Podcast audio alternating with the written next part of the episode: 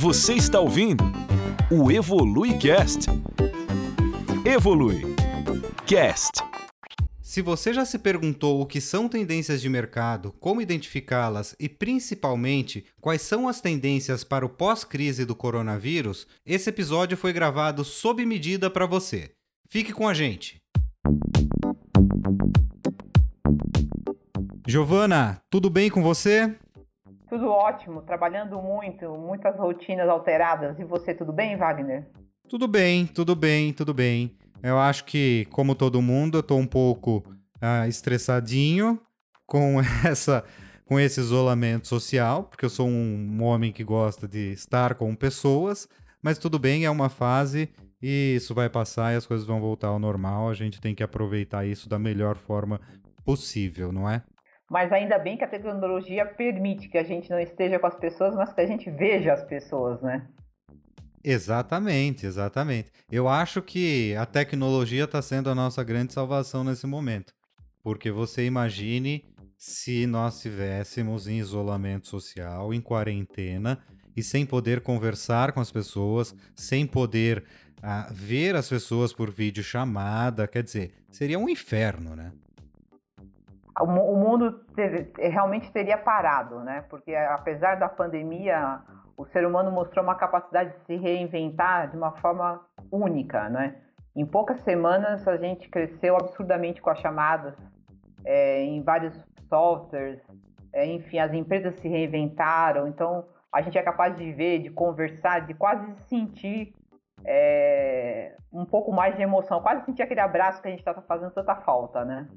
Verdade. De uma forma ou de outra, eu acho que todos esses recursos tecnológicos, eles vêm de vêm ao encontro do nosso tema de hoje, que são as tendências de mercado. A, a comunicação via WhatsApp, via Skype ou via salas de reunião é, era uma tendência que parece que se consolidaram agora, né? É, o que tinha como tendência para os próximos 10 anos foi feito em 5 semanas. Né? Se a gente estudar o caso, por exemplo, da plataforma Zoom, o próprio CEO da Zoom explicou, veio a público pedir desculpas, mas ele teve um crescimento de mais de 400%. É, ele não tinha uma presença corporativa no Zoom, e aí a presença corporativa explodiu, mas explodiu em duas semanas. Mesmo eles trabalhando 24 horas por dia, não foi, não foi suficiente para atender toda a demanda. Então, o que era para acontecer em 10 anos, Wagner, aconteceu assim, em 5 semanas. É bem por aí mesmo. Bom, uh, Giovana, tendências do mercado no pós-crise da pandemia de coronavírus é o tema do nosso bate-papo de hoje. Como você bem sabe, eu sou neurótico com essa questão da terminologia e eu defendo que a gente deve sempre deixar muito bem claro qual é o significado que nós estamos dando para um determinado termo. Então, eu acho que é importante a gente definir logo de início o que é tendência. Eu acho super pertinente, porque senão a gente pode estar falando de coisas completamente diferentes, né? É, tendência não é um exercício de futurologia, que muitas empresas ou muitas pessoas possam, podem às vezes confundir. Então acho que é fundamental a gente definir sim o que é tendência. Então, define pra gente, Giovana, o que é tendência? É, na minha concepção, tendência, é, existem duas vertentes, mas a que eu gosto muito de trabalhar, que é a capacidade de você olhar para o comportamento da sociedade, para o comportamento das pessoas e perceber as mudanças de hábitos. E não só, não só em relação ao consumo de produtos, mas a forma como elas estão vivendo, né? É, pegar um gancho, por exemplo, na questão agora da pandemia. Vai haver uma mudança de hábito em torno de praticamente todas as pessoas. As pessoas estão descobrindo que a sua casa virou mais do que uma casa. Ela é um restaurante, ela é uma academia, ela é seu escritório. E essas mudanças de hábito dos consumidores ou da sociedade implica em novas tendências de consumo de produtos, de serviços, né? Agora, o outro significado de tendência, acho que você tem mais condições de explicar melhor, porque é a sua praia, você vai falar de pesquisa, é, e aí eu prefiro te ouvir. São duas formas de abordar a temática da, da tendência. Uma é a que você já falou, é olhar para a sociedade e entender o que a sociedade está fazendo, o que a sociedade quer e aproveitar essas tendências. Quer dizer, é atender uma necessidade social e agregar valor a essa, a essa realidade, né? A outra vertente é, por exemplo, da, da comunicação mercadológica, no desenvolvimento de produtos. Quando você pensa em um produto, você desenvolve pesquisas de mercado para criar tendências. Isso me parece um pouco uh, mais complicado, porque exige uh, muito mais investimento em pesquisa para se desenvolver tendências. E se a gente levar em consideração o contexto do digital, da era digital, ou o contexto do pós-digital, ou o contexto do pós-humano, ou o contexto do neo-humano, como já se vem discutindo, a gente percebe que existe cada vez mais dificuldade de a gente criar tendências. Porque a sociedade tem muito mais liberdade de escolha. A sociedade ela é muito mais interativa e muito mais livre. Então, eu acho que o caminho mesmo mais seguro e com menos custo e com menos risco é de fato olhar para a sociedade, né? Eu vou até reforçar isso que você acabou de falar, é, que eu venho discutindo muito isso nas salas de aula com os alunos. É, durante muitos anos, as empresas tinham de fato competência e capacidade técnica para criar demanda para desenvolver produtos e serviços baseado em pesquisa, baseado nas, nas próprias experiências oriundas dessas organizações. Agora, essa, houve uma inversão. É praticamente impossível você criar demanda se você não tiver o, o cliente no centro da sua operação. Porque aquele produto que você está desenvolvendo ou aquele serviço que você vai desenvolver tem que atender exatamente às expectativas e a percepção de valor do cliente. Então, o cliente tem que estar dentro da sua sala, dentro da sua empresa. É ele que vai determinar, de fato, o que a sua empresa vai produzir ou vai oferecer como serviço, entende, Wagner? Hoje está muito mais difícil você criar tendência baseada só em experiência ou só, só na sua contemplando as pesquisas da área de marketing. O processo está muito mais complicado, você concorda? Eu concordo, eu concordo em partes que o processo está mais complicado, Giovana. Eu concordo em partes pelo seguinte: do meu ponto de vista, está mais complicado porque nós, as empresas, as pequenas e médias empresas, elas ainda não desenvolveram a cultura de olhar para a sociedade para identificar as tendências. Ainda existe uh, um certo pensamento anacrônico de que a empresa é capaz de entender o que o cliente quer subjetivamente. É, isso, é, isso nas pequenas e médias empresas é um comportamento muito presente. Não que eu esteja defendendo, mas imagina uma empresa que existe há 30, 40, 50 anos, que sempre usou esse modelo para criar as demandas né, dos seus clientes, perceber que hoje isso, esse poder de escolha não está mais dentro da empresa, está na mão dos clientes. Então, apesar da evolução da tecnologia, da era digital, da facilidade técnica em falar com o cliente hoje que não existia alguns anos atrás, essa percepção não é clara nas pequenas e médias empresas, Wagner. Ainda se trabalha muito pela experiência que trouxe essas empresas até hoje. É, ainda tem uma, uma estrada para percorrer para que as pequenas e médias empresas no geral percebam que esse poder de escolha de compra de produto ou de serviço, ou de desenvolvimento de um produto, ou de desenvolvimento de um serviço, não está mais dentro da organização. Está efetivamente na mão do cliente. Se você não conhecer de fato o seu cliente, não de forma subjetiva, mas de forma, de forma muito clínica, as empresas vão perder espaço no mercado. Diante dessa pandemia, esse isolamento social, quais são as tendências globais de mercado para o pós-crise? Eu chamaria a atenção a dois conceitos que a gente vem falando nos últimos cinco anos. Porque, de novo, as tendências em que, que nós estamos sendo expostos agora não surgiram agora, né? Já há algum tempo a gente conversa. Acho que depois dessa pandemia é muito importante pensar numa nova ordem econômica que está se apresentando para o mundo. O que eu quero dizer com isso? um capitalismo mais consciente, um capitalismo voltado para os stakeholders, como resposta de um consumo menor das pessoas, com um consumo pensando em ter menor desperdício. Por quê? De uma forma geral, as pessoas perceberam que elas podem consumir menos ou consumir de forma diferente. Mas deixa eu explicar um pouquinho a definição de capitalismo consciente e a capitalismo de stakeholder. É, na verdade, esses conceitos querem dizer basicamente o seguinte: que a empresa ela precisa se preocupar muito mais é, com o que ela entrega para a sociedade do que só com o lucro. Né? As empresas globais, de uma forma global, tanto as grandes, pequenas e médias, elas vão ser forçadas a olhar o que elas estão entregando para a sociedade, para os seus clientes, para os seus stakeholders, para a comunidade, para a área financeira. O que eu quero dizer exatamente com isso?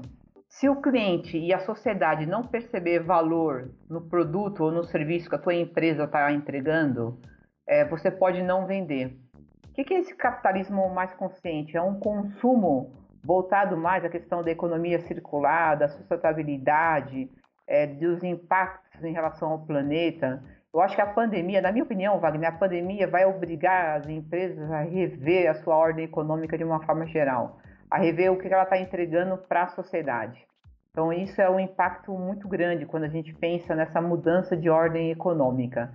Não são termos novos, a gente já fala sobre capitalismo consciente há cinco anos, capitalismo de stakeholders, já há quatro anos se discute isso, que é colocar o cliente no centro das atenções, colocar a sociedade no centro das operações das organizações e entregar muito mais do que simplesmente um produto ou um serviço. Entende o que eu estou falando?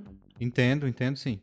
Eu acho que isso vai ser assim uma mudança muito grande em que a gente vai estar sendo exposto depois do término da pandemia. Já estamos sendo expostos a um consumo com menos desperdício, a consumir menos, a consumir de forma diferente, né? Não é só consumir menos, mas a consumir de forma também diferente. É, na minha concepção, uma nova ordem econômica se estabelece depois da pandemia. A gente vai ter uma ordem econômica antes do coronavírus e uma ordem econômica depois do coronavírus. E você acha que essa tendência se aplica também no cenário brasileiro? Com certeza. Porque a pandemia tá, tem um fator muito interessante que, é, na minha visão, é muito interessante, que pela primeira vez é uma crise exatamente do planeta, onde praticamente todos os países estão passando e sentindo os mesmos sintomas. Então, o isolamento que a gente está tendo aqui no Brasil, ele tem, é, psicologicamente falando, afetar, vai afetar as pessoas da mesma forma como vai afetar nos Estados Unidos, como vai afetar na Europa. Então, essa consciência, principalmente do consumidor, do que de fato é importante para ele. Só para você ter uma noção, eu tenho lido vários artigos e, várias, e visto várias entrevistas dizendo o seguinte: nossa, quanto tempo eu não ficava com a minha família, quanto tempo eu não imaginava que eu pudesse comer na minha casa, que eu pudesse fazer exercício na minha casa. É, essa mudança do perfil nosso, é, pela primeira vez na história, eu arrisco a dizer que é mundial. Parece uma tendência, né? O aumento do comércio eletrônico. Você acha isso? É, não dá para precisar exatamente com números, né? É, qual vai ser a volta ao, ao, perfil do consumidor depois da pandemia, mas eu acredito sim que vai haver um aumento significativo no uso da ferramenta de comércio eletrônico. Acho que um grande paradigma foi, foi passado, foi é, deixado de lado um pouco, que é a questão principalmente do varejo, do comércio eletrônico no varejo. E quando eu falo no comércio eletrônico no varejo, estou falando supermercado, né? A, esse número de, de venda cresceu muito, era um segmento ainda muito pequeno quando a gente pensa em comércio eletrônico. Eu realmente acredito que a forma de comércio eletrônico vai continuar crescendo. Agora, não dá para precisar qual vai ser o real impacto na economia. Mas a, o que o comércio eletrônico não vai é, diminuir, Wagner, não vai. A gente aprendeu a comprar diferente. A gente aprendeu a fazer pesquisas pela internet, a gente aprendeu que comprar online faz sentido. É, e principalmente quando você entendeu a resposta do lead time correto, você recebeu seu produto bem, você teve uma boa experiência com o comércio eletrônico. Na verdade, o que eu quero dizer é, encurtou-se muito todo o trabalho que deveria ser feito na cabeça do consumidor para ele comprar no comércio eletrônico. É, um trabalho de mais de 10 anos foi feito em 5 semanas em função da pandemia. Todo o exercício. Claro, nem tudo são flores. Teve consumidor também que acabou sofrendo atrasos de entregas de algumas redes de supermercados, porque o que se esperava vender nos próximos três anos se vendeu em uma semana. Teve algumas influências negativas. Mas eu acho que a grande vantagem, a grande oportunidade para as empresas é que o consumidor experimentou o comércio eletrônico. E agora ele sabe que ele pode ter essa ferramenta de compra. Mas eu tenho ainda algumas, algumas dúvidas, algumas questões sobre isso que estão relacionadas ao fato do ritual de consumo. Ah, o sair para consumir, ah, o ir à loja, o tocar, o ser, o ser visto. Existe esse ritual de consumo. Tenho um pouco de, de dúvidas se esse ritual de consumo que está sendo, nesse momento de isolamento social e de fechamento dos shopping centers, dos comércios, ah, eu tenho um pouco de dúvida se ele não vai voltar com mais força ainda, porque as pessoas estão habituadas a isso, ah, elas foram privadas disso, e será que elas não, não querem a voltar a ir, a, a consumir, a adotar esse ritual de consumo que muitas vezes é considerado um ritual de lazer. Eu tenho uma opinião muito particular sobre isso. As pessoas podem, e eu respeito muito essa questão do ritual de compra, mas o que pode acontecer é esse mesmo consumidor que vai à loja, ele vai à loja agora para ter uma experiência e não necessariamente para comprar que é o movimento de omnichannel que a gente vinha discutindo nos últimos anos, que é a integração da loja física com a loja online. Não necessariamente ele vai comprar na loja, ele pode simplesmente passar para conhecer um produto, conhecer uma roupa, e aí ele vai decidir aonde ele vai comprar, se é no canal online ou se é no canal físico. É, a gente vai precisar esperar a pandemia terminar para a gente perceber o quanto vai ser esse impacto nas lojas físicas. Mas é, existe uma tendência em relação a B2C, no, em relação, ao, por exemplo, a parte de restaurantes, Wagner, que algumas empresas estão sentindo na China, principalmente as coisas já estão voltando ao normal, que as pessoas estão entrando nos fast foods, entrando nas lojas, comprando a comida é, e saindo para comer fora. Então, acho que a gente vai ter que esperar a pandemia passar para a gente aprender. É, eu acredito sim, esse ritual de compra é importante, é, mas é, com certeza as lojas vão se tornar mais, uma, cada vez mais experiências para o cliente do que definitivamente o canal de vendas. Aí entra a importância do que você vem dizendo há anos da união harmônica entre o online e o offline. Exatamente, não é que uma tecnologia vai substituir a outra. As, os dois processos de compras precisam existir em todas as organizações seja B2B ou B2C. E quem vai definir qual é o canal por onde vai comprar é o cliente. Né? E se as empresas não perceberem que esse poder de escolha está centrado no cliente, elas podem se prejudicar. Isso já vinha acontecendo, já era um movimento como o que aconteceu com a pandemia que explodiu. Você tirou um canal, você concorda? Você tirou um canal chamado canal físico uhum. e você só tinha um canal online para comprar. Mas depois do, da, da, do coronavírus, depois da pandemia, eu acredito nessa integração cada vez maior entre os canais online e offline e a decisão na mão do consumidor. Então a gente acabou de identificar uma possível tendência, a integração entre o online e o offline. Exatamente. Isso, é, isso não pode ser desprezado pelas organizações. Giovana, a gente falou um pouquinho das tendências globais, a gente falou um pouco das tendências no Brasil. Ah, essas tendências se aplicam ao estado de São Paulo, principalmente se considerarmos que o estado de São Paulo está sendo o epicentro da pandemia do coronavírus no Brasil? Eu acredito que sim, porque São Paulo está sofrendo bastante com toda essa pandemia, né? Considerando até o poder de compra, a participação do PIB brasileiro, o paulista vai voltar diferente. O paulista teve a oportunidade de, também de experimentar é, recursos que antes ele não tinha tempo, que é a questão do, do, entretenimento em casa, de da sua casa ser mais do que um simples lugar onde você dormia. É, São Paulo vai ser muito impactado por essas novas tendências, Wagner. Mas assim, eu queria ressaltar que o Brasil, de uma forma geral, também. Claro, existem limitações geográficas, né? Toda vez que a gente fala em tendência no Brasil, existe uma maneira estranha de perceber tendência no Brasil. São Paulo é uma coisa e o resto do Brasil é diferente, né? É, isso é verdade? Claro, é inegável as diferenças geográficas. Mas num país onde existem 240 milhões de smartphones, mais do que a população brasileira, e que de alguma forma agora essa necessidade de compra online ou dessas tendências todas acabaram sendo expostos todos os brasileiros, né? Em todos, em todos os estados, com mais eficiência ou menos eficiência. Então, acho que São Paulo muda, sim, é, mas muda o Brasil, porque na verdade quem está mudando somos nós. Nós não seremos as mesmas pessoas depois dessa pandemia. Essa é a percepção que eu tenho. Então, quais são as tendências do mercado de trabalho no pós-crise?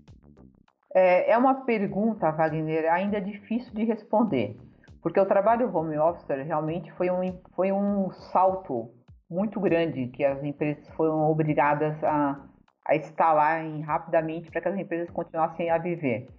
Só que a gente vai precisar de normas, a gente vai precisar de diretrizes, a gente vai ter que aprender a trabalhar de, como home officer.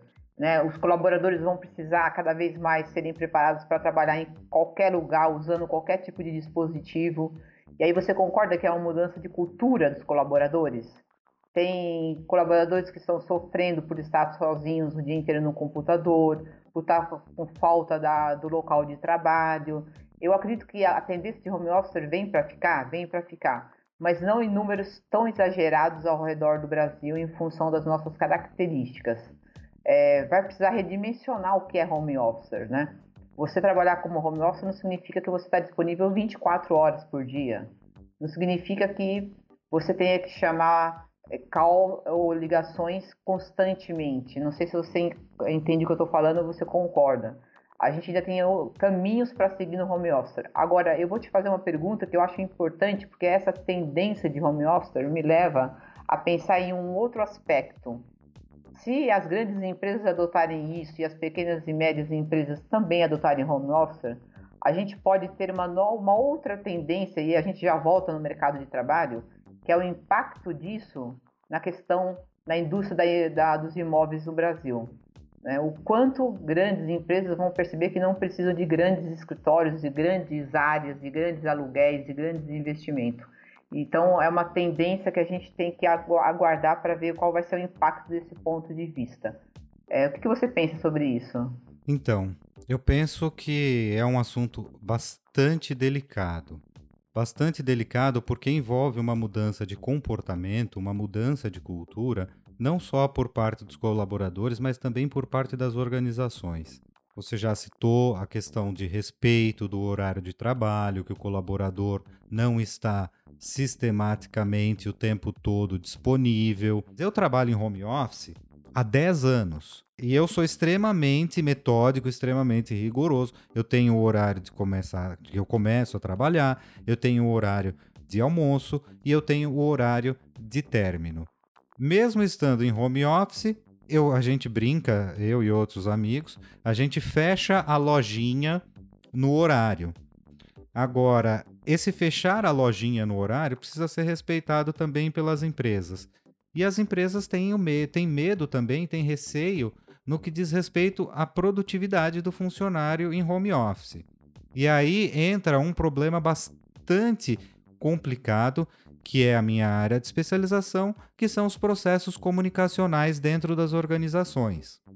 Os processos de comunicação, se o modelo de home office for realmente adotado, os processos de comunicação precisam ser repensados, porque o excesso de pressão e o excesso de controle, inclusive no, no home office, ele pode ser prejudicial para a produtividade, porque o funcionário em casa, se sentindo estressado, se sentindo pressionado, é muito mais fácil de ele procrastinar em razão da pressão sofrida.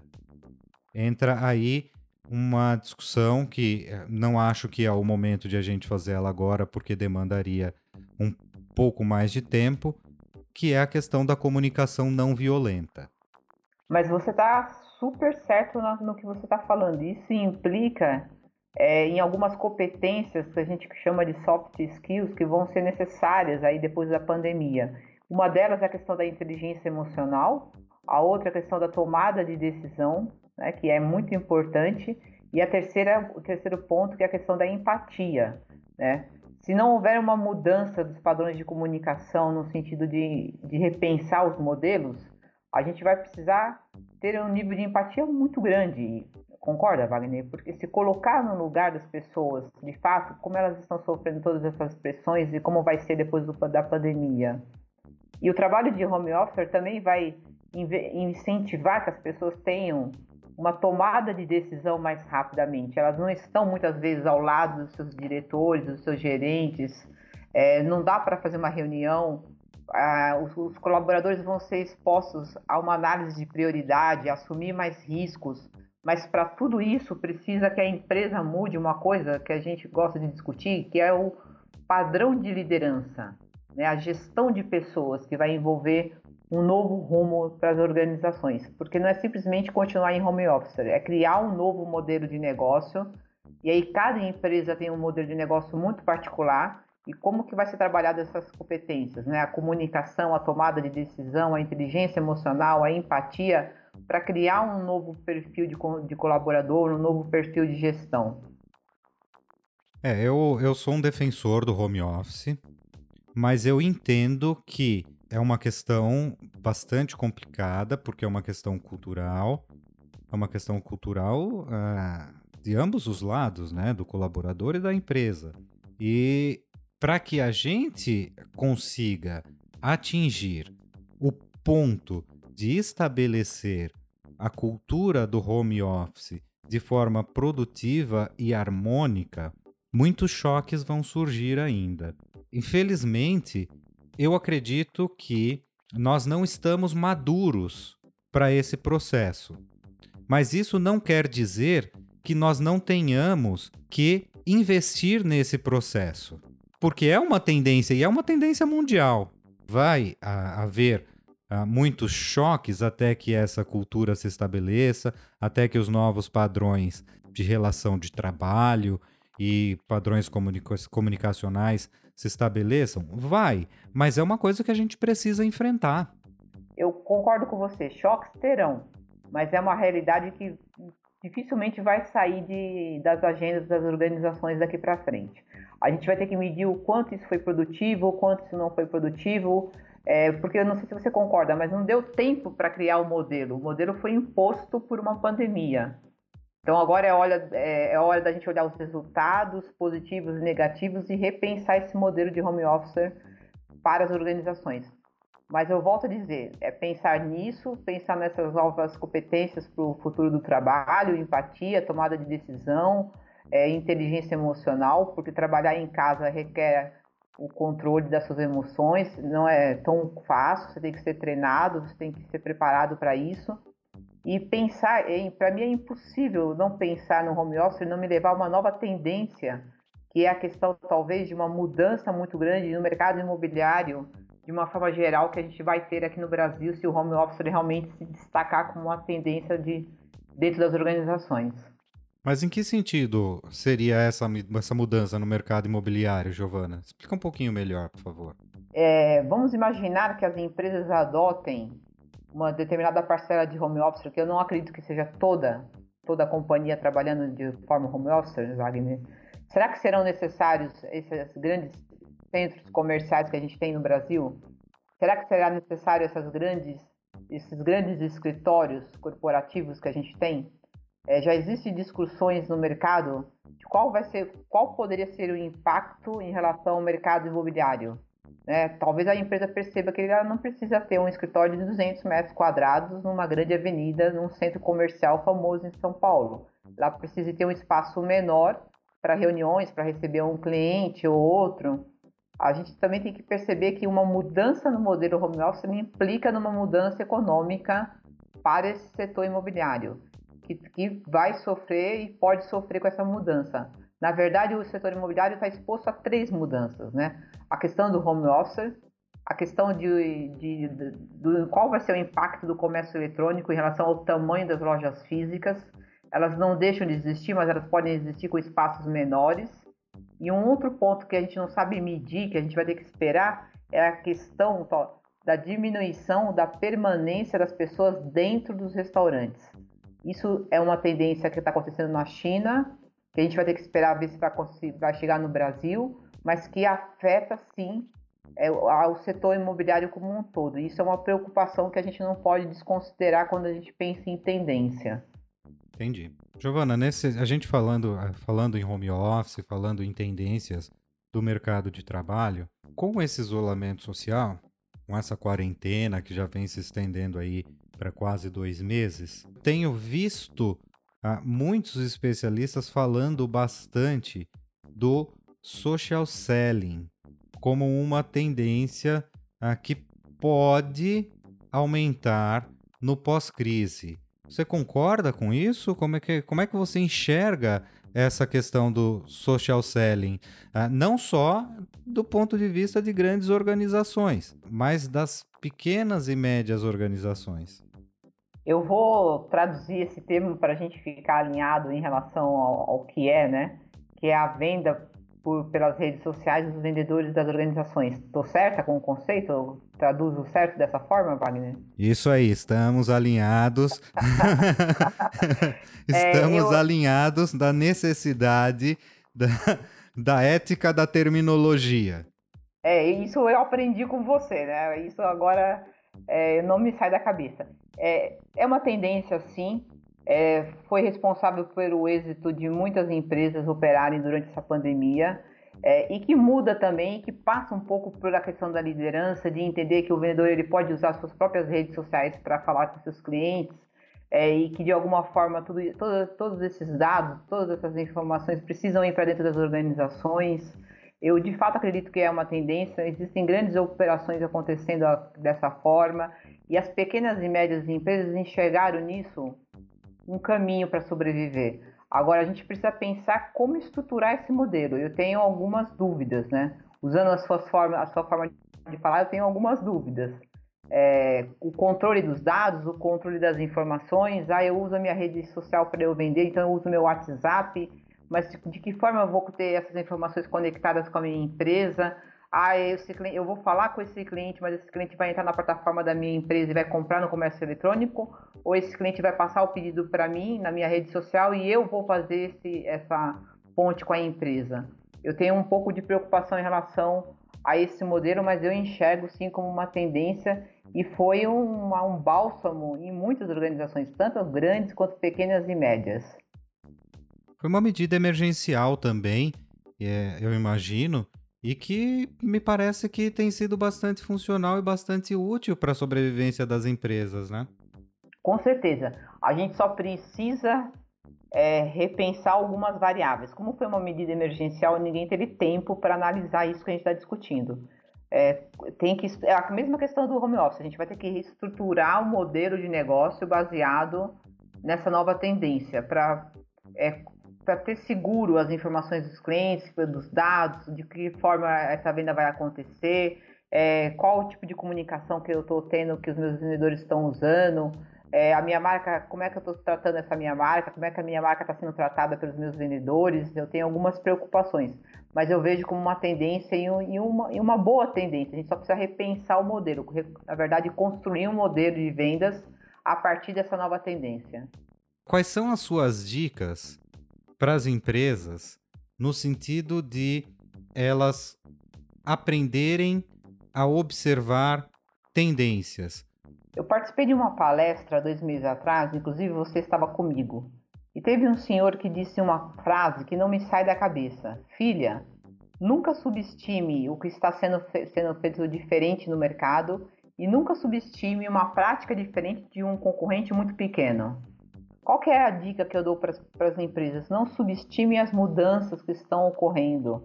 Não acho que façam que apenas é em função do cenário da pandemia. Não sejam céticos em relação às mudanças comportamentais da sociedade, porque as empresas sofrem muito quando elas são céticas, quando elas deixam de considerar. E essa frase ficou na minha cabeça, Wagner. Não subestime nenhuma prática diferente que está sendo feita por um concorrente que você acha que ainda é pequeno. Minha dica é: olhe todas as informações, percebam as tendências, levem para dentro das organizações e vejam que de fato faz sentido com o teu negócio ou não. São dois momentos que eu acho que são importantes. Não ser cético, é, olhar para o que está acontecendo e olhar dentro da sua organização o que serve e o que não serve para o seu negócio. E nesse cenário todo de mudanças que você apontou, ah, eu me sinto na obrigação de dizer que quando os processos se alteram, quando as culturas se alteram, existe a necessidade de alteração dos processos comunicacionais. As empresas normalmente, é, pelo menos é isso que se espera, olham para os processos elas fazem gerenciamento dos processos, elas fazem mapeamento de processos, mas eu não tenho notícia das empresas que olham para a comunicação como um processo. E isso é um problema, porque a comunicação é um processo que caminha junto com o processo core da organização. O que significa isso? Significa que perpassa todos os setores. Se você tem uma mudança de cultura, uma mudança de estrutura, você tem uma mudança do modelo de negócios, é preciso olhar para os processos comunicacionais, fazer o mapeamento desses processos comunicacionais, estabelecer novas diretrizes e estabelecer KPIs que façam sentido para essa nova realidade da organização.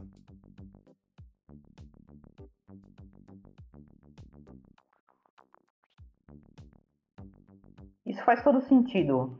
É, a gente não pode desperdiçar todas as oportunidades oriundas de tudo isso que a gente está vivendo. Não dá para voltar para dentro das organizações igual ao que a gente saiu, entende, Wagner? A gente tem que aproveitar para fazer as devidas reflexões, para repensar os modelos de negócio, para repensar a forma de compra, de comunicação, de processo. É, e, e essa quarentena que a gente está vivendo é, tem que nos ensinar a ser diferente, a pensar a empresa como um elo entre a empresa e a sociedade, que não visa apenas lucro, apesar do lucro ser fundamental, mas não é só lucro que a sociedade precisa, e a questão da comunicação entre colaboradores, entre empresa, entre stakeholders, é, é um cenário extremamente promissor de mudança, né? Eu sou extremamente otimista, então acho que é uma forma muito bacana que a gente está sendo exposto de mudar de mudar para melhor. Mas a gente vai ter que perceber é, essas mudanças, essa, analisar essas tendências e ser humilde para dizer, é, realmente eu sei fazer isso, olha, eu não sei fazer aquilo, eu preciso de uma ajuda é, e tocar o barco, né? Porque com certeza grandes oportunidades de negócio vão acabar surgindo de, diante de todo esse cenário que a gente está discutindo. Para fechar o nosso bate-papo de hoje, Giovana, eu vou te fazer uma pergunta e vou te pedir que você seja muito breve na resposta, porque afinal de contas, esse será o tema do nosso próximo bate-papo no EvoluiCast. A pergunta é: o modelo de negócios de plataformas é uma tendência? Eu vou te dizer claramente, não é uma tendência, é uma questão de sobrevivência de todos os processos de inovação das empresas.